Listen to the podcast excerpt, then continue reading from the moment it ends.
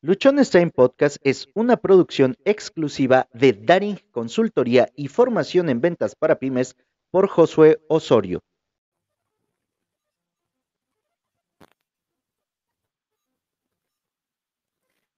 Bienvenidos al episodio 886 de Luchonstein. Es lunes, lunes de hablar de la neurodiversidad y hoy tenemos un tema que seguramente te has encontrado con él en diferentes ocasiones o en diferentes instantes de tu vida.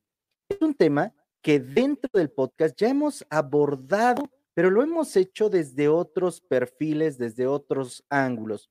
Hoy vamos a hablar de la procrastinación, de eso que de pronto lleva a que no hagamos las tareas en tiempo y forma, a que las posterguemos, a que estemos diciendo, ay, no, más tarde, mañana, al rato, este, no sé, pero como que creo que hoy no es el día más apropiado. Hoy no se alinearon los planetas, hoy la verdad tengo mucho sueño, tengo muy, eh, mucho cansancio, me siento aburrido, estoy deprimido, no sé, cualquier pretexto es bueno cuando hablamos de esta parte de la procrastinación puede ser que nos ataque el impostor y por eso no nos atrevamos a darle, a darle fuego a esta parte de hacer las cosas y no estarlas postergando. Podría ser también que la procrastinación se dé porque no tenemos la suficiente motivación, la suficiente energía, porque eso que queremos hacer no es de nuestro completo agrado hay diferentes formas o diferentes razones por las cuales procrastinamos algo. Ahora, que si eso que estás procrastinando es algo que quieres, que te gusta, que anhelas, que te apasiona y no lo estás haciendo, posiblemente se deba al síndrome del impostor, a que no crees completamente en ti o que te falta cierto grado de confianza personal. Desde esos ángulos hemos abordado en otros episodios la procrastinación. Hoy, hoy lo vamos a abordar desde el punto de vista de la neurodiversidad y para ello está Rosy, que nos están acompañando para hablarnos desde la neurodiversidad. ¿Qué es? ¿Cómo se come? ¿Cómo se sobrelleva? ¿Y cómo podemos salir de la procrastinación todos aquellos que somos neurodiversos. Chicas, el espacio es suyo. Bienvenida. Adelante. Sí, José, hola, buenas tardes a todos. Es un gusto estar nuevamente en otra charla más y realmente con este tema que pareciera abordado, pero como bien dices, ¿no? Hay muchos factores que nos llevan a procrastinar, una palabra que, en términos generales muchas personas dirán, ¿qué es eso? Tal vez lo hemos experimentado, pero no lo hemos eh, llevado a cabo en, una cuestión de origen, es decir, este, sobre todo desde la neurodiversidad, ¿no? Eh, pues la Real Academia nos da una definición básica, ¿no? De lo que es la procrastinación y pues es, el, es la acción o efecto de procrastinar, ¿no? Simplemente eh, buscamos este, este término y pues nos, nos da esta, esta base, ¿no? Que es algo de aplazar, diferir y como bien dices, ¿no? Vamos dejando para después y creemos que lo podemos manejar. Entonces, también eh, eh, diferentes eh, aspectos, pues pudiera ser sustituir, retrasar, hacer tareas primero, cuestiones prioritarias que se deben de atender y dejamos aquellas que sean a lo mejor más irrelevantes o incluso aquellas agradables las podemos hacer o algo que nos genere mucho, mucho tiempo, las vamos dejando de lado y esto nos va provocando el desagrado, este, como el sufrimiento de no llevar a cabo esta, esta tarea, ¿no? Y, realmente acabamos dejando para el tiempo ciertas actividades.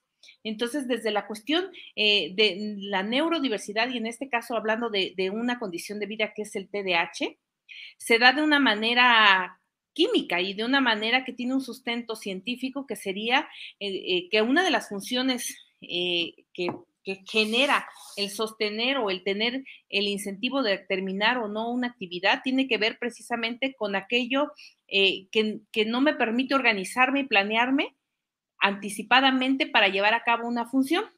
Y en determinado momento también está marcado por las emociones que más adelante vamos a abordar. Las emociones que te hacen eh, rechazar cierta actividad porque a lo mejor en anteriores actividades eh, de, la infancia y, sobre todo en la niñez, los padres somos quienes llevamos a nuestros hijos a guiar a, terminar una tarea, de decirle, oye, ¿tienes tarea para entregar mañana? Eh, acábala. Y a lo mejor el niño a las 8 de la noche está corriendo haciéndola, pero dejó esa procrastinación en horas. Y los papás apoyamos a que se termine o no se termine también, ¿no?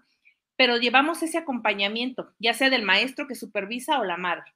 Pero cuando somos adultos, esa procrastinación se ve interferida precisamente por procesos cognitivos que no nos permiten terminar una tarea. Tenemos miles de ideas y queremos ejecutarlas, pero en el momento de hacernos responsables de terminarlas, existe algo que, se llama, en este caso mencionaban un ejemplo muy claro de cómo funciona el neurotípico, por decirlo de algún modo, o de personas que no procrastinan con las que procrastinan. Y decían que los que procrastinan van solas con el timón, ¿no? Y van llevando el timón solos y dicen, ah, ya sé a dónde voy y voy con el timón. Y la persona que procrastina va con el timón también, pero al lado de él va un chango que te va diciendo, ok, vas a, vas a llegar a tal lugar, pero fíjate, vamos a meternos a ver el chisme de Johnny Depp que se está divorciando con Amber Heard, ¿no? Lo que estaba de moda. Y te metes y acabas viendo no nada más a Amber Heard, sino todos los psicópatas tal vez que, que, se genera a través de, de esas, de, sobre todo en Google, ¿no? Que metes y te va llevando de la mano a varias cosas y te olvidas que vas llevando el timón y ese monito te va diciendo, oye, mejor vete para acá, es más placentero y a la vez te va, te va sacando de la tarea. Cuando te das cuenta, ya, ya la sacaste y dices, bueno, hoy no hice nada, mañana, mañana tomo el timón y lo, y lo vuelvo a llevar. Y esto pasa con las personas con TDAH.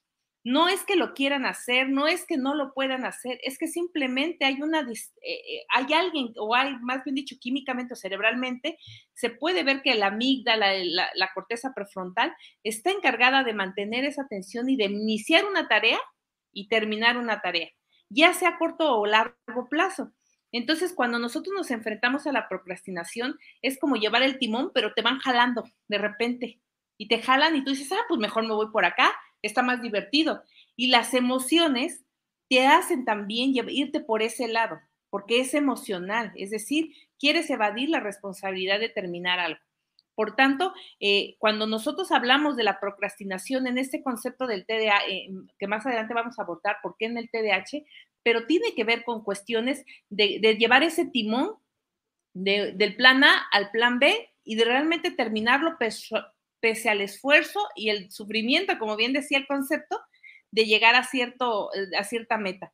Entonces, a eso se le llama procrastinación y pues realmente nosotros entendiéndolo así sería el concepto que nos pudiera llevar a, acercar a, qué es este, esta, esta acción de aplazar o de, dejar para después, como bien decíamos, ¿no? Las tareas o las actividades o cualquier actividad que genere eh, una, una planificación hecha por la persona o por alguien que te, que te la da.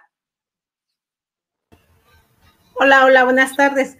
Hola, Josué. Efectivamente, lo que acaba de comentar eh, eh, Rosy, ¿no? En, esta, en, en estas actividades que se realizan durante el proceso para llegar a una meta o para lograr una meta, para las personas que procrastinan, híjoles, es todo un, un proceso bastante, bastante largo, ¿no? Y podemos tener muchos ejemplos, porque, bueno, también eh, de una u otra forma, todos, todos procrastinamos, nada más que unos somos más organizados que otros, o algunos establecen metas y otros dejan eh, eh, al, al aire libre, por decirlo de una forma, sus actividades hasta que ya no tienen más tiempo, ¿no?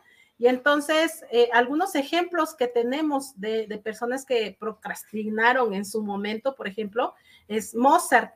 Eh, no sé si, si has leído su, historia, la historia de, procrastinación de Mozart, justamente, quien él pues logró completar muchas piezas musicales, ¿no? Pero la verdad es que se tardaba muchísimo para poder hacer justamente una pieza o en su defecto, aunque tuviera tiempo para poder componer una pieza, esperaba hasta la última noche, hasta el último día, y en unas horas, en pocas horas, componía justamente su pieza musical que iba a presentar dos, tres horas antes, ¿no? Entonces, a él lo que le ocasionaba esa, eh, el estrés combinado con la emoción, con eh, todas estas emociones que se que podía eh, combinarlas, pues lo que hacía que hiciera tal vez unas obras tan tan hermosas, ¿no? Como sabemos eh, que pues él tiene, él tenía la habilidad de componer piezas además en su cabeza sin tocarlas o sin utilizar los instrumentos, entonces al momento de escribirlas, pues para él era muy, muy, muy, muy fácil también. Otra persona también que procrastinaba muchísimo era Leonardo da Vinci, que incluso era conocido porque se le tenía que solicitar sus obras por muchísimo tiempo y las personas que le estaban solicitando esas obras tenían que estar sobre él insistiendo, insistiendo, insistiendo. Y una de las muestras de esta procrastinación es justamente la obra de la Mona Lisa que le llevó 16 años terminarla.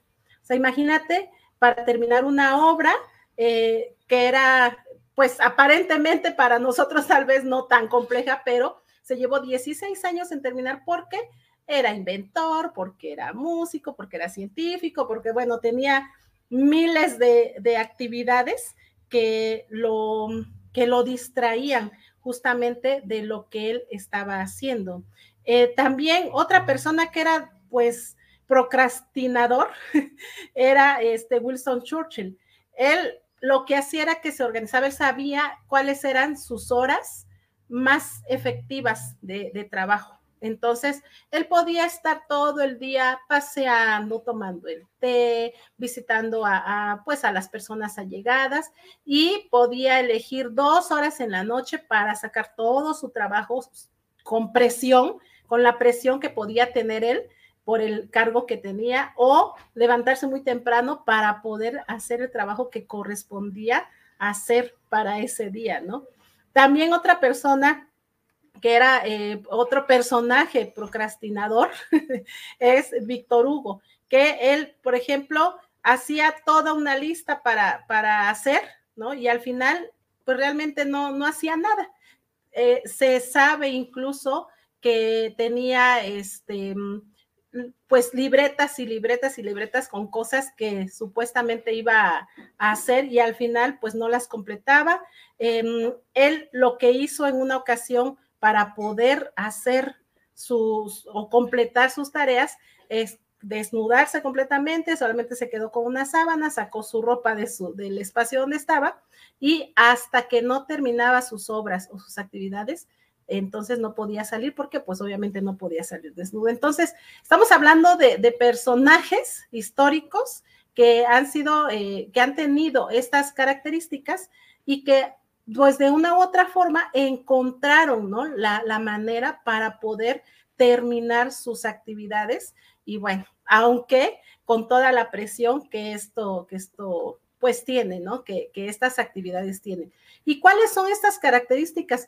Porque bueno, ya hace un rato decía Rosy, ¿no? Eh, que para una persona con TDAH em, es realmente muy complejo organizar en los tiempos, los espacios, las actividades, em, esta, esta eh, sensación que tiene de tener el tiempo encima para entregar cierto trabajo, para la tesis, para las tareas, es lo que en cierta forma lo hace sentir como que hace las cosas mejor. De hecho, hay mucha gente que dice, yo solamente funciono bajo presión, ¿no? O sea, si tengo el tiempo encima, si tengo al maestro encima, si tengo al jefe encima, em, si ya nada más tengo un poquito tiempo, solamente así funciona. Aunque haya tenido un mes, dos meses, tres meses para poder completar la tarea, si no está bajo presión, no le genera ningún tipo de placer o ningún tipo de, sensación, ¿no? Eh, eh, pues eh, placentera, valga la redundancia, por lo tanto, pues no lo va a realizar. Y yo creo que de una otra forma todos hemos caído en estas cuestiones.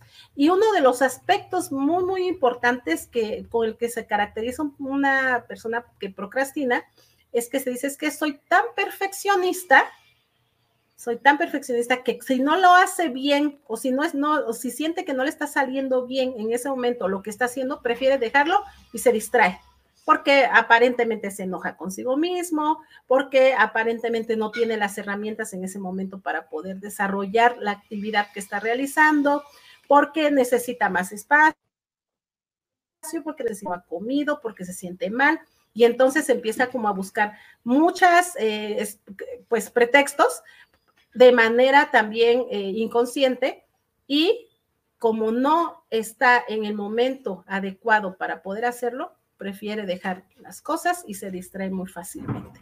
Entonces, esta persona o este tipo de, procrastinadores están preocupados eh, por no cumplir como ellos quieren cumplir. ¿no? O sea, como ellos ya se plantearon que van a cumplir, porque pues aparentemente tienen tan altas las expectativas que ellos mismos dicen, no, pues si no lo voy a lograr así, mejor no lo hago. Y al final terminan haciendo algo muy rápido, terminan haciendo algo que, que pues a lo mejor ellos no hubieran querido, pero por procrastinar, pues no, no logran hacer lo que, lo que deben hacer, ¿no? Entonces, este es un, un tipo de personas que procrastinan. ¿Sí, Rosy? ¿Querías comentar algo? Sí, yo creo como bien dices, ¿no? a la vez eh, tienes muchas, muchas este, metas de, de, querer hacer algo, como bien dices, ¿no? Creo que muchas personas creen que que así funcionan, o sea, es decir, dejar todo al final porque así creen que son más productivos. Y a la vez pudiera ser que a lo mejor eres productivo, pero no te has dado cuenta que, lo que tú quieres hacer es evadir. O sea, realmente la, cuestión emocional de trabajar antes de, entregar a, digamos que ya cerca del plazo que te dieron, este, no sé si les pase, que ya ves casi el plazo y días antes tú pierdes el tiempo, incluso puedes, puedes incluso evadir perdiendo el tiempo y dices es que eh, produzco más y me acerco más a la fecha.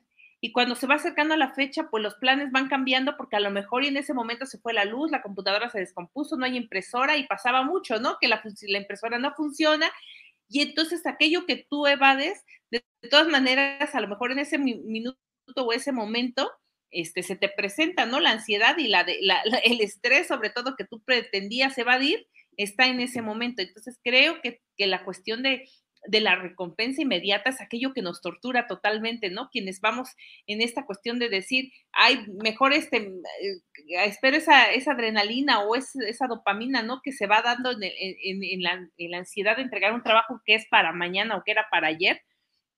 Si bien lo terminas, aunque sea con estrés y mal hecho, o de suerte, como dices, ¿no? La Mona Lisa llegó y mira, se quedó, pero fue algo que, a lo mejor esa persona tiene el talento, a lo mejor nosotros tenemos otros talentos, pero no logramos concretar ninguna de las actividades. Y es cuando entras en conflicto. Y muchas veces, no sé si les ha pasado, que tú vas y a lo mejor vas a pedir un, trabajo a alguien que estás ofertando, no sé, un carpintero, este, un, a mí me tocó eh, con un chico que pintaba muy bonito y, este, y yo le decía y me decía, sí, luego, luego, luego, luego, y, nunca me entregó el cuadro. Y dije, bueno, si él tiene la capacidad, si él es, este, puede hacerlo, ¿por qué no me entrega el cuadro? Y no era porque no tuviera el talento, porque no tuviera el material, simplemente esto pasaba, ¿no? Y, y esto genera en las personas, en lo laboral, conflictos, sino en lo académico, conflictos. Entonces, creo que en, ese, en, esa, en esa nos podemos identificar muchas personas que a lo mejor no saben por qué procrastinan. O sea, como bien decía, no puede ser pereza, no puede ser este, porque se confunde mucho, ¿no? En que no, no tienes metas claras, en que, en que eres, este, no sé, que no quieres concretar, no quieres avanzar. Y, y, muchas de estas cuestiones están dadas precisamente, como bien dices, ¿no, Fabi? Porque son los tipos en los que se manifiesta y que el hecho no todos van a ser dados de, orden neurobiológico, pero algunos, eh, yo creo que la mayoría pudiera eh, asegurar que, que, sí, que sí está dado en esa, en esa condición, porque a quien no le gusta, eh, o a quien le gusta, más bien dicho, estar bajo tortura entregando cosas. Yo creo que a nadie, ¿no? En cierta manera tú, pretendes hacer las cosas con calma y bien, pero pasa esta, esta parte que, que vas dejando las tareas y está fuera de ti, a pesar de que, de que a lo mejor tienes ciertos niveles de ayuda o realmente ni siquiera te has dado cuenta que necesitas esos niveles de ayuda. Era, era mi participación, ¿no? seguir viendo más, Fabi. ¿En qué otra forma se presenta? ¿Tu micrófono? Sí, ah. ya, no me había dado cuenta que estaba apagado. Efectivamente, y eh, toda esta, esta situación la podemos ir eh, observando justamente en personas con TDAH. Como ya, yo creo que Josué ha, pues él lo dijo al principio, ¿no? Eh, ha visto, ha trabajado, ha platicado mucho sobre el tema, de, pues de manera general, muy específica también, porque sabe perfectamente eh, cómo, cómo se da la procrastinación, pero al final de cuentas, las personas con TDAH ven implicadas más las funciones ejecutivas, Y bueno, también otro tipo de procrastinador es esta persona soñadora, ¿no? Esta persona que piensa eh, que se imagina cómo va a hacer las cosas, cómo quiere hacer las cosas, y dice, eh, mi, a mi proyecto le voy a poner esta, este tipo de, de, portada, voy a hacer este tipo de letra, voy a hacer esta investigación, este ejercicio, etcétera, y empiezan a, plantearse en su mente todo lo que van a realizar, ¿no? Eh, todo lo que quieren hacer, se sienten capaces de hacer, y en eso se les va el tiempo se les va el tiempo en pensar, le voy a, voy a comprar unas hojas bonitas para poder hacer mi trabajo y no les, no encuentran el momento para ir a comprar las hojas bonitas, ¿no? Eh, voy a, imprimir a colores y por lo tanto voy a ocupar la impresora o voy a ir a tal lugar a imprimir y no lo hacen tampoco. Entonces, cuando se dan cuenta de todo ese proyecto que tienen armado ya en su, en su mente y en su imaginación, ya no tienen el tiempo para hacerlo. ¿Por qué? Porque cuando se dan cuenta ya es un día antes, ya es una noche antes o ya es medianoche y lo, a lo mejor lo diseñaron padrísimo en la computadora, pero no tienen cómo imprimirlo.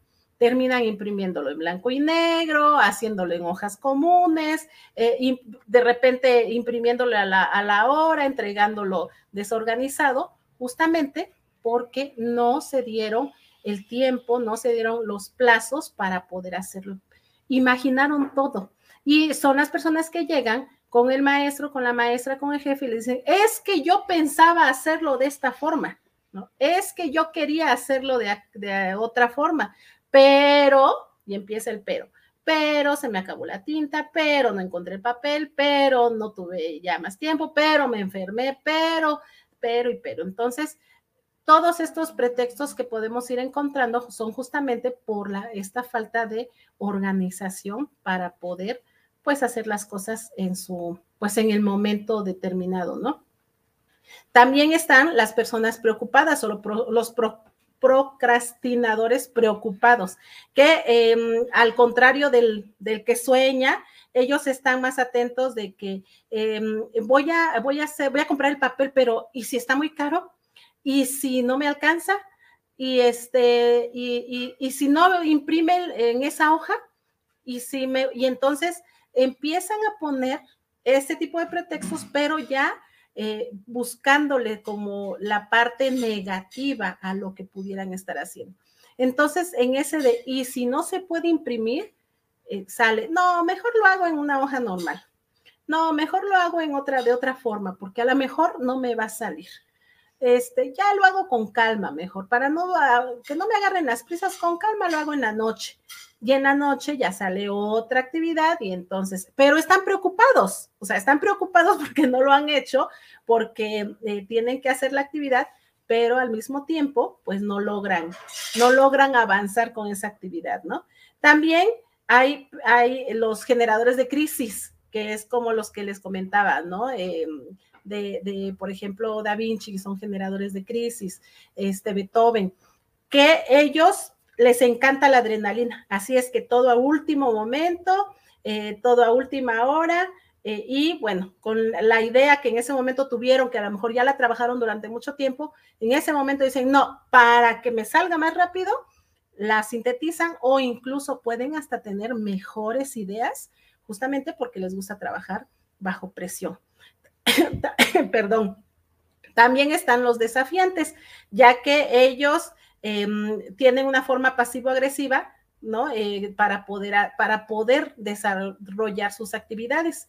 Ellos, por ejemplo, tienen sus plazos, pero al mismo tiempo le exigen a la persona, al maestro, al, jefe, a quien esté pidiéndole cierto trabajo, eh, más tiempo, ¿no? Más tiempo porque no les dio tiempo, porque es muy poco y empiezan también como que a tener estas em, dificultades con la persona con la que están trabajando y bueno, eh, por supuesto que aunque les den más tiempo, vuelven a caer en lo mismo, ¿no? Y las personas sobrecargadas, que son aquellos que nunca dicen que no, O sea, asumen que les va a dar tiempo de todo.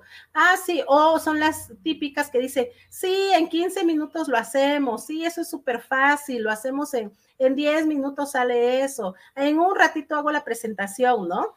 Eh, yo, yo, creo que todos hemos caído en eso, ¿no? Incluso platicando aquí con, con las maestras, dicen, yo hago la presentación, es súper rápido, pero efectivamente, a lo mejor no contamos con que eh, es la hora del, trabajo, es la hora de la comida, se tiene que salir a hacer unos mandados, etcétera.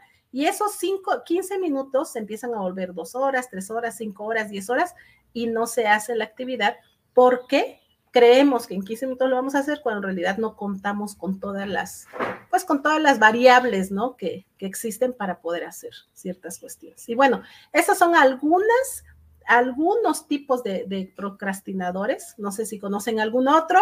Josué, Rosy. Encajamos en varios, ¿no? Yo creo que esta parte, fíjate que ah. estaba yo bien. Perdón, sí, Josué. Sí, ahorita que comentaba, por ejemplo, Fabi, en relación a, a, a dejar las cosas para última hora, pues no solamente le entraban sino todo mundo, porque le tenían que poner a un montón de escribas o, escritores para que pasaran las notas que él iba dictando y en los diferentes eh, instrumentos que se usaban en una orquesta, que están compartiendo estos tipos de procrastinadores. Eh, ahí también entrarían los confiados, ¿no? Los excesivamente confiados, que son aquellas personas que dominan a lo mejor tanto algo que no le dan quizá toda la importancia o relevancia a las tareas porque saben que las pueden improvisar, porque saben que las pueden hacer en cinco minutos y entonces van dejando las cosas al final, al final, al final. Cuando se dan cuenta, chin, ya no tienen tiempo para parar y lo que llega, ¿no? En ese momento. Yo en lo personal caigo en eso. Hay actividades por ejemplo, para las que, ah, me toca preparar un discurso, por ejemplo, en, Toastmaster que, estoy participando, los mis, yo elijo que voy a dar un discurso siguiente. Entonces, desde que digo, ¿sabes qué? Dar un discurso, empiezo a pensar, ¿de qué tema voy a hablar? Ah, voy a hablar de tal tema. Ah, perfecto. Pasa el jueves, no hago nada, pasa el viernes, no hago nada, pasa el sábado, me llega miércoles en la mañana, ah, sí, ahorita sí voy a preparar mi tema porque tiene que salir. Y durante el transcurso de los días anteriores, a lo mejor escuché una conferencia, un podcast, leí dos, tres páginas, o, medio busqué algo, pero no realmente me concentré en hacerlo.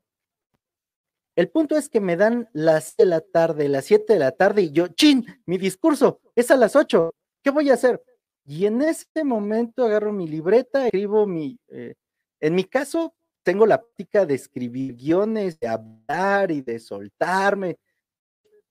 Me complica como cuando empecé a hacer episodios, cómo desarrollar un tema. Aquí las, los discursos son de siete minutos. Episodios de un, un discurso de siete minutos no, se me no me resulta tan complicado. A lo que voy con esto es que llega el momento en el que existimos personas que es la importancia o el valor a la tarea que tenemos que hacer, sino que de repente nos sentimos con confianza con cierta situación que no le damos la atención que se debe. Y al final, las cosas salen bien, sin embargo, podrían salir mucho mejor si no estuvieras en este punto de procrastinar, de dejar pasar, de no poner la atención se debe. Una de las cosas que creo a muchas personas con TDAH nos puede ocurrir. ¿Por qué? Porque como nuestra atención se va desviando en diferentes cosas, como vamos teniendo cierta... Eh, nos, vamos, ¿no? Decimos aquí en mi pueblo, nos dan cabras al monte a cada rato, estamos en una cosa y luego ya estamos en otra y luego estamos en otra. En esta parte de pues no tener toda la atención en ciertas cosas, cuando vamos a trabajar en algo que sí nos apasiona, en algo que sí nos interesa de alguna manera, podemos dominar, creo que también entra ese exceso de confianza. porque lo has hecho una vez, lo has hecho otra vez, lo has hecho otra vez, lo has hecho otra vez. Y dices, ah, sí, yo puedo, yo lo voy a sacar en un ratito, así como decía ahorita Fabi, ¿no? eso está en 15 minutos. Y de repente cuando te sientas a hacerlo, 15 minutos antes te das cuenta que, chin, ya van 10 y no llevo ni la mitad. Creo que tengo que acortarlo, quitarle y ya no sale eso que te imaginaste en tu mente que iba a ser. Porque a mí me pasa esta parte de la combinación de lo que ahorita Fabi compartió.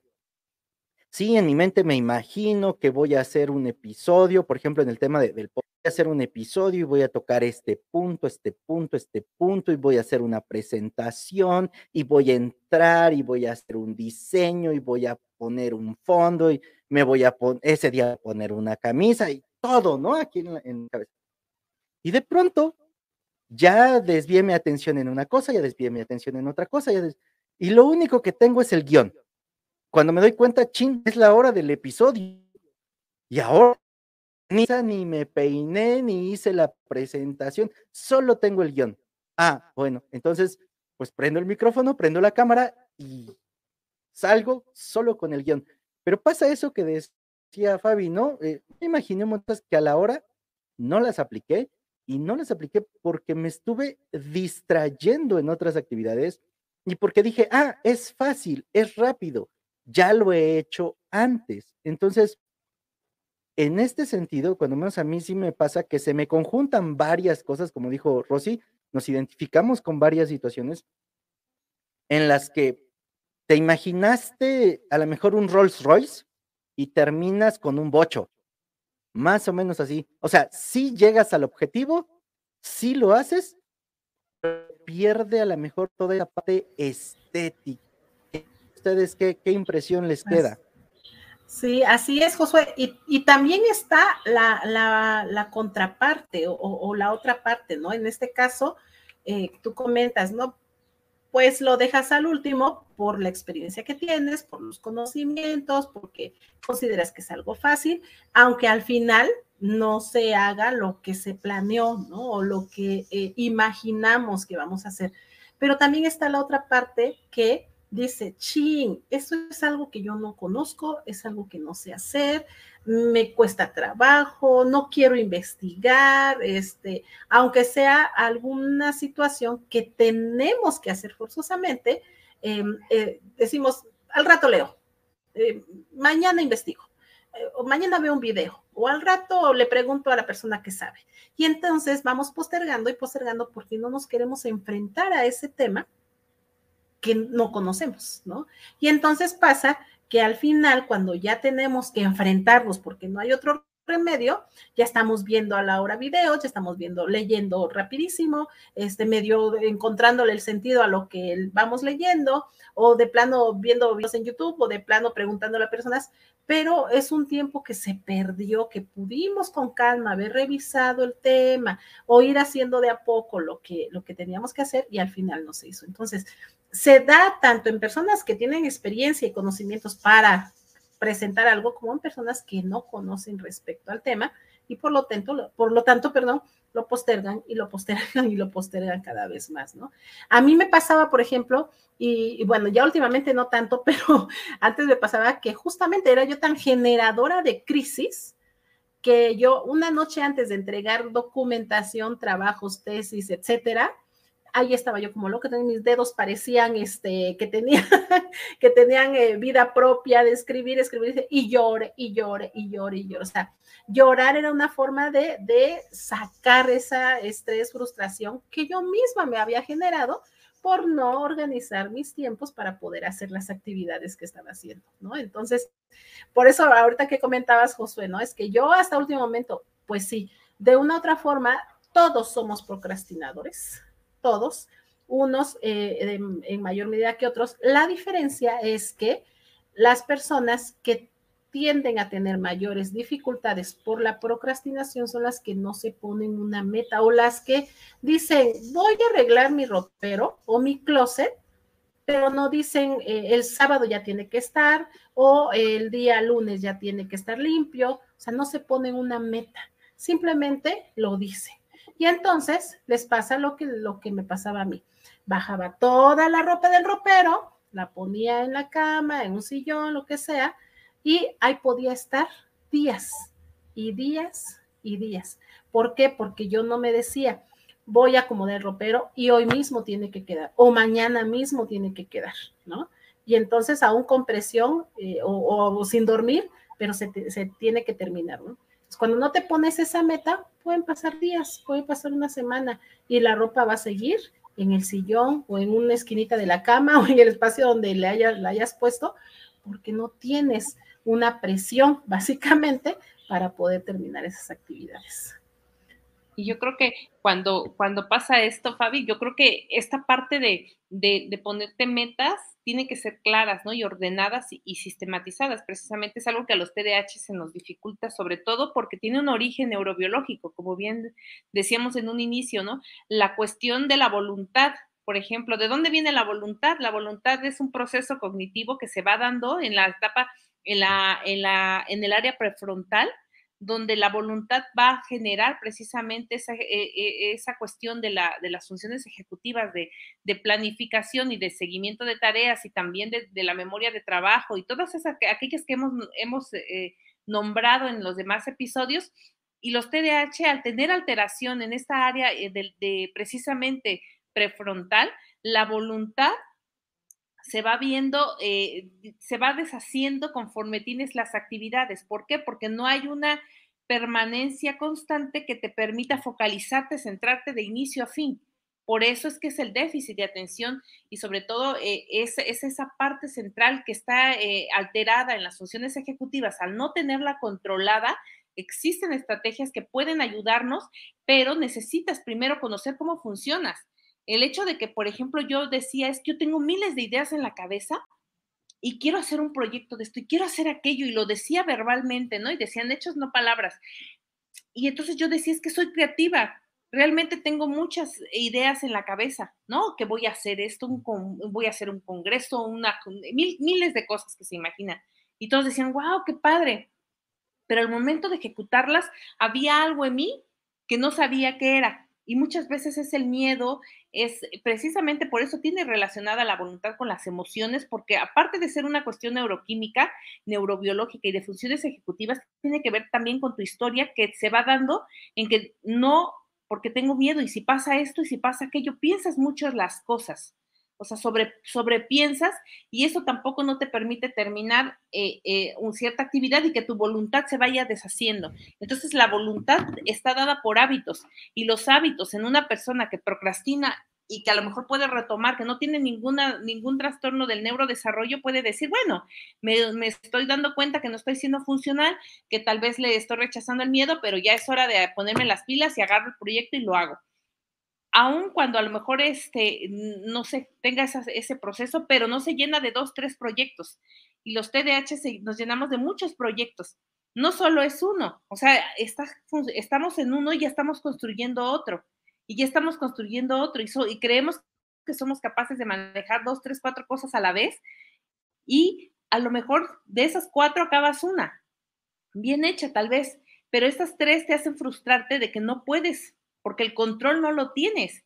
Por más que quieras tener el control, eh, esto precisamente del TDAH, de las funciones ejecutivas, no te van a, si no las trabajas y si no estás consciente y no te haces cargo de tu TDAH, obviamente que se van a ver eh, eh, reflejada en tus emociones y tu frustración va a hacer que ningún proyecto termines. Entonces creo que aquí sí es importante que vayamos viendo desde muy pequeños los diagnósticos, precisamente porque desde pequeños los papás vamos guiando esas eh, conductas o esas cuestiones de organización, planificación y ejecución de los niños y darles a ellos herramientas de decir, fíjate, si tú te vas al, al Google, tienes que centrarte en lo que estás haciendo. O sea, tú mismo hazte tus auto... Cuando veíamos la cuestión del lenguaje introspectivo, es hablarte a ti mismo, de decir, sé que si te metes a Google y ves un video, te vas a ir con otro y con otro y con otro y vas a abrir otras ventanas. Y esas autoinstrucciones, si tú estás consciente de que a lo mejor te tienes a, tiendes a hacerte, desviarte a tantas tareas, tienes que, que hablarte y decirte tranquila, vamos paso a paso. Tal vez no vayas a terminar hoy el proyecto, pero vamos a trabajar 10 minutos, 5 minutos, 15 minutos. Entonces vas haciendo consciente. Aquello que a otros se les da de manera natural, a los TDAH no se nos da de manera natural. Necesitamos esas pautas de autorregulación y de instrucciones que nos permitan irnos modificando. Si no tenemos la oportunidad de ir con un terapeuta, con un psicólogo, con el neuro, como hemos visto que, la, atención debe, ser multimodal, debes ver cómo funciona el cerebro del TDAH y el TDAH tiende a procrastinar por cuestiones neurobiológicas que nada tienen que ver con la pereza, que nada tienen que ver con la falta de metas que, no quiere, eh, que no lo quiere hacer, sino tiene que ver con un orden neurobiológico que te, no está permitiendo terminar una tarea. Entonces, aquí la voluntad se hace con hábitos, pero no nada más salen los hábitos de la noche a la mañana, ¿no? No es algo que yo me, digo, voy a hacer esto en 15 días y lo tengo que lograr, pero en esos 15 días a lo mejor me invitan a una fiesta y yo digo, yo voy a la fiesta. Y tal vez en esos 15 días me invitan a otro proyecto y yo digo sí por la impulsividad.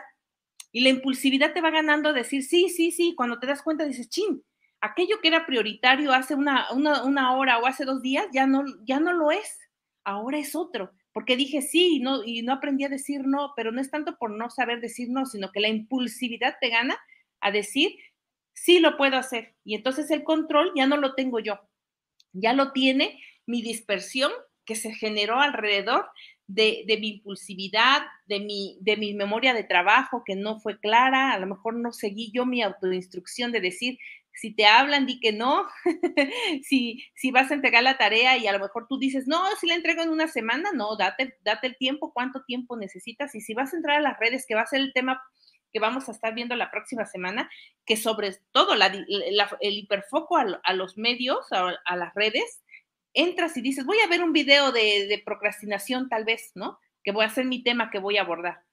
Y a lo mejor me meto a TikTok y me voy cinco horas o me meto a YouTube y me quedo tres horas y acabé diciendo, ah, mañana empiezo. Esas cuestiones tienen que ser la autorregulación y sobre todo las funciones ejecutivas, ¿no? También de la memoria de trabajo, como volvemos a decir, la impulsividad y sobre todo la, la, cuestión de, de, de, ver metas claras, como bien dice Fabi, ¿no? El tener metas claras y anotadas y visuales. No puedo tenerlas en la mente porque si me hablan mañana y me dicen, oye, te invito a un programa, yo voy a decir sí, por la emoción, por la recompensa inmediata que necesitamos por la, eh, eh, la, cuestión dopamínica, ¿no? Y entonces aquí es donde entran todas las cuestiones del, del trabajo multimodal que, que, se puede trabajar con los TDAH para precisamente cuando sean adultos, los niños que ahorita están con TDAH, sean adultos que sepan autorregularse de una manera eh, consciente y a lo mejor no tan natural como quisiéramos, ¿no? A lo mejor también los medicamentos, como hemos hablado en algunas ocasiones, puede ayudar a, centrarnos más, a concentrarnos, a tener esas funciones ejecutivas más reguladas que lo emocional implica perfectamente o impacta perfectamente y que eso nos limita a terminar actividades, porque decimos, bueno, y, y si mejor no la termino, porque pues ya sé que va a estar mal, ¿no? O ya está muy feo, y pues ni modo, si a lo mejor yo quería sacar 10 y me sacan 6 por entregarla, cuando mi meta era de hacerlo lo mejor, como bien dices, Fabi, ¿no? O tienes un negocio y dices, no, mañana hago un logo, mañana tomo unas fotos que nadie tiene, y tienes las ideas, pero al momento de ejecutar dices, no, hoy no quiero hacerme responsable de esto y lo vas evadiendo. Y ya se te acerca la fecha y todo, y acabas diciendo, ay, lo hubiera hecho tan bonito, porque la creatividad está. Entonces, creo que eso es lo que funciona en TDAH y que muchas personas desconocemos, desconocemos así. ánimo, estás enojada o es porque estás este que no tienes metas claras, no tienes sueños. Oye, mucha gente dice, oye, no tienes este, sueños en tu vida, no tienes metas trabaja, mira, fíjate que va mejor y tú por qué no trabajas bien? O sea, realmente son cosas que te dicen y que tú dices, híjole, entonces, ¿qué estoy haciendo? Si supieran la, la telaraña que hay en la, en la, mente trabajando, trabajando, trabajando y que de repente te digan, oye, no trabajas y tú dices, y eso que estoy pensando y eso que estoy queriendo hacer, no es, no, no, no es este, no es trabajo. Y eso no es trabajo. Y entonces, eso es lo que nos... Eso no es trabajo y sobre todo que a lo mejor haces un trabajo y estás haciendo y a lo mejor no son dos horas, son diez horas. porque, pero a lo mejor no te has dado cuenta que lo, esas 10 horas te metes a Google, estás escuchando música, a lo mejor te das vuelta, y a lo mejor si lo puedes hacer un poco más eh, segmentado en tiempos, no pasaría tanto y sobre todo que, estemos conscientes de los procesos que llevamos para llegar a la procrastinación. No llega de golpe, es algo que se va dando y tiene, que, tiene un origen este, eh, a nivel cerebral. Rosy, no sé si te acuerdas, hace unos 12, 13 años, ya no recuerdo cuántos años, uh. eh, hicimos un trabajo, un trabajo en conjunto, un trabajo las dos cuando hicimos una, una tesis justamente. Y, fíjate, Josué, que nosotras cuando hicimos una tesis eh, enfocada a personas con discapacidad motora, entonces nuestra idea era hacer un dispositivo eh, de comunicación el cual sirviera justamente para personas con trastornos neuromotores que pudieran comunicarse y bueno, le pusimos Disco Farm, si te acuerdas, Rosy, ahorita se me vino a la mente nuestro dispositivo lo soñamos, o sea, lo veíamos, ¿no? Casi, casi vendiéndolo en todo el mundo, porque era algo fantástico que, nosotros en ese momento soñamos.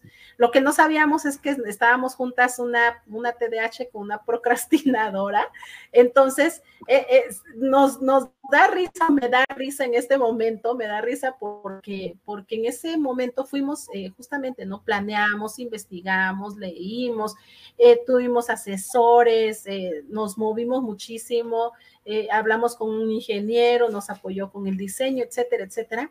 Y al final nos ganó tanto el tiempo que terminamos presentando algo que no queríamos presentar.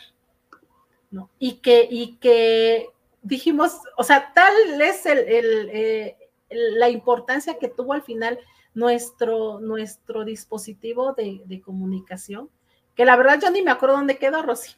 Entonces, porque justamente por eso, porque nosotros lo soñamos, eh, lo, veíamos en nuestra mente, lo investigamos, tratamos de, tener, pero era, éramos soñadoras y perfeccionistas al mismo tiempo, o sea, tan soñadoras y tan perfeccionistas que no alcanzamos esa meta, ¿no? Que no logramos hacer. Y bueno, al final pues dejamos, ¿no? Eh, dejamos pasar esa oportunidad. Tal vez estoy hablando que pues yo creo que fue hace como unos 14 años, Rosy, más o menos, ¿no? 13, 14 años. Entonces, para las personas con TDAH, eso es lo que, lo que les pasa justamente, ¿no? Porque se ven comprometidas sus funciones ejecutivas. Hace un momento decía Rosy que, que esta cuestión de, en primera, ya sabemos para qué son las, las funciones ejecutivas, ¿no? Esas funciones ejecutivas son actividades mentales complejas necesarias para planear o planificar, para organizar, para guiar, para regular, para revisar, para evaluar nuestro propio comportamiento, que son justamente las actividades o las acciones que se les dificulta realizar a las personas que procrastinan, ¿no? Entonces, eh, tienen dificultades en la memoria de trabajo, una persona con TDAH tiene dificultades en memoria de trabajo, una persona que procrastina también, porque aunque tiene esa capacidad de almacenar mucha información, muy difícilmente la lleva a cabo tal cual como lo pensó o como sabe que se tiene que hacer. Justamente porque genera crisis, porque sueña, porque es perfeccionista o porque simplemente no le da la eh, importancia que tiene que ser. Tiene dificultades en la planificación, que es otra función ejecutiva, ¿no? Una persona con TDAH tiene dificultades en la planificación, una, una persona que procrastina, por supuesto que también tiene dificultades en la planeación o en la planificación, en los tiempos, en los recursos, en los materiales, con las personas que tienen que, plantearlo, los elementos, etcétera. Tiene dificultades en el razonamiento, porque aunque no la, procrastinación no implica una discapacidad o una eh, dificultad del neurodesarrollo como tal, sí implica que entre menos importancia le des a lo que estás realizando, pues menos te vas a preparar en eso, por supuesto, ¿no? Eh, la cuestión de la inhibición, hay eh, lo que acaba de comentar Rosy, por la impulsividad que se genera o que se tiene, pues prefiero ver una película, prefiero ver una serie, prefiero irme a pasear que realizar ¿no? Eh, lo que estamos haciendo. Entonces, no inhibimos esa impulsividad que se tiene. La toma de decisiones, que es otra, eh, otra situación también que las personas con TDAH eh, se les dificulta, también a las personas que procrastinan tienen dificultades para la toma de decisiones. Para la estimación del tiempo también es algo, híjoles, que se, eh, que se comparte tanto persona con TDAH como una persona que, que, que, eh, procrastina, perdón, ya me ando aquí este, enredando. Entonces, fíjense cómo una persona entonces que, presenta TDAH seguramente va a procrastinar, aunque no necesariamente una persona que procrastina tiene TDAH, ¿no? Sin embargo, se ven afectadas estas funciones ejecutivas pues en ambos, en ambas personas.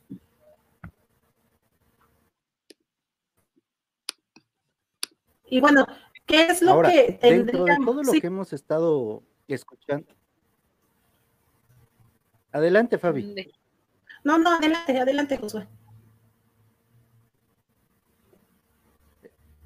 Dentro de todo esto, no todos son malas noticias, todo es cuestión que no se pueda, sino que hay que ir encontrando las herramientas que nos puedan funcionar para que dejemos de procrastinar en la de área. Rosy ya nos comentó hace rato que es tener una meta clara. De repente, no sabemos para dónde queremos ir y eso tengas TDAH o cualquier otra condición neurodiversa, si no sabes para dónde vas, cualquier lugar va a ser bueno y eso a nadie beneficia. Entonces, en primera instancia, tener una meta u objetivo claro. En lo personal, algo que me ha servido mucho son las metas SMART, porque son específicas, son medibles, son alcanzables, son retadoras y tienen un tiempo determinado que nos ayuda a evitar esta parte que de repente nos hace procrastinar, el exceso de tiempo.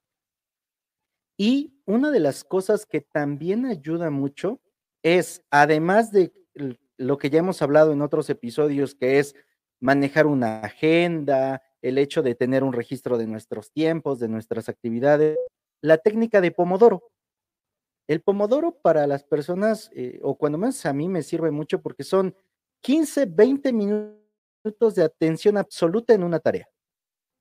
15 o 20 minutos sí los podemos sostener, sí podemos tener, sí sabemos que al final hay una recompensa, como Pueden ser seis minutos de hacer cualquier otra cosa, de distraerme, de ver, de salir, sea, me va a ayudar a que yo pueda tener concentración máxima ese tiempo que estoy. Si nosotros hacemos una combinación de clara, manejar nuestros tiempos, es decir, llevar un registro de cuándo somos más productivos, porque es importante para todo mundo, en qué momento somos productivos ayuda a que procrastinemos menos y hacer las tareas más importantes en ese periodo de tiempo en el que somos más productivos. Si aplicamos una técnica de Pomodoro para sacar el máximo beneficio de ese tiempo que ya sé que soy productivo, la cantidad de actividades que procrastinemos van a ser menores y vamos a poder estar encaminados hacia aquello que deseamos realmente. Todos absolutamente podemos dejar de procrastinar en la medida en la que primero reconozcamos que estamos dejando de hacer alguna actividad o alguna cosa. Eso es lo primero, reconocer, ¿no? Dónde estamos y reconocer que estamos de hacer aquello que, queremos. Segundo, establecer un... Pero es ejecutar con los que acabamos de comentarte, metas, Pomodoro, horas eficientes y todo esto. Y vamos a poder reducir mucho la parte de la procrastinación, porque al final procrastinar también tiene mucho que ver con hacer tareas que no nos dan. Eso que estoy procrastinando es algo que no me gusta, es algo que no me ayuda, es en lugar de hacerme sentir lleno de energía, me drena la energía para que yo también sepa, porque hay cosas que definitivamente se tienen que hacer, nos gusten o no nos gusten, ¿verdad? Y, por ejemplo, Brian Tracy en su libro Tragues ese sapo, nos dice que primero hagamos aquello que es más complicado, más difícil, aquello que no nos gusta, porque así vamos a tener el tiempo para hacer aquello que sí nos gusta. Entonces, si nosotros ya identificamos una tarea que no me gusta y que la estoy procrastinando, debe ser la primera actividad de mi agenda a realizar durante mis días. Y eso me va a ayudar muchísimo a dejar de estar procrastinando. Chicas. Así es, Josué. Y fíjate que también algo que, que ayuda mucho es justamente esperar el éxito o esperar tener éxito, ¿no? O sea, eh, dejar tal vez a un lado esta idea de no me va a salir, no puedo hacerlo, este, es muy difícil, etcétera. Eh, más bien es como el plantearse, eh, retomar esta parte soñadora y decir, sí, sí, me, sí lo puedo hacer, pero con hechos, con pasos. Tú hace un momento decías, hay que plantearnos las metas, hay que eh, pues realizar el, proyecto o por lo menos realizar ese, ese guion que decías tú hace un momento, que ya va a ser un primer paso a realizar, ¿no? Un primer paso a hacer, el cual nos va a ir dirigiendo eh, toda la, ruta de acción para poder llegar y, lograr esos, objetivos o esas metas. También es muy importante que nosotros podamos estar estableciendo objetivos que podamos alcanzar porque eso, el SMART, ¿no? Por ejemplo, estas metas SMART, porque tenemos que establecer que esas metas sean realmente alcanzables en un tiempo determinado y que sean viables además, ¿no? Para que de esta forma no nos vayamos eh, eh, al fracaso, decir, ay, no, mejor ya no lo hago porque todos ni, ni me salen, ¿no? O sea, de todos modos yo ni puedo hacer esas cosas, entonces mejor, este, ni lo intento ya.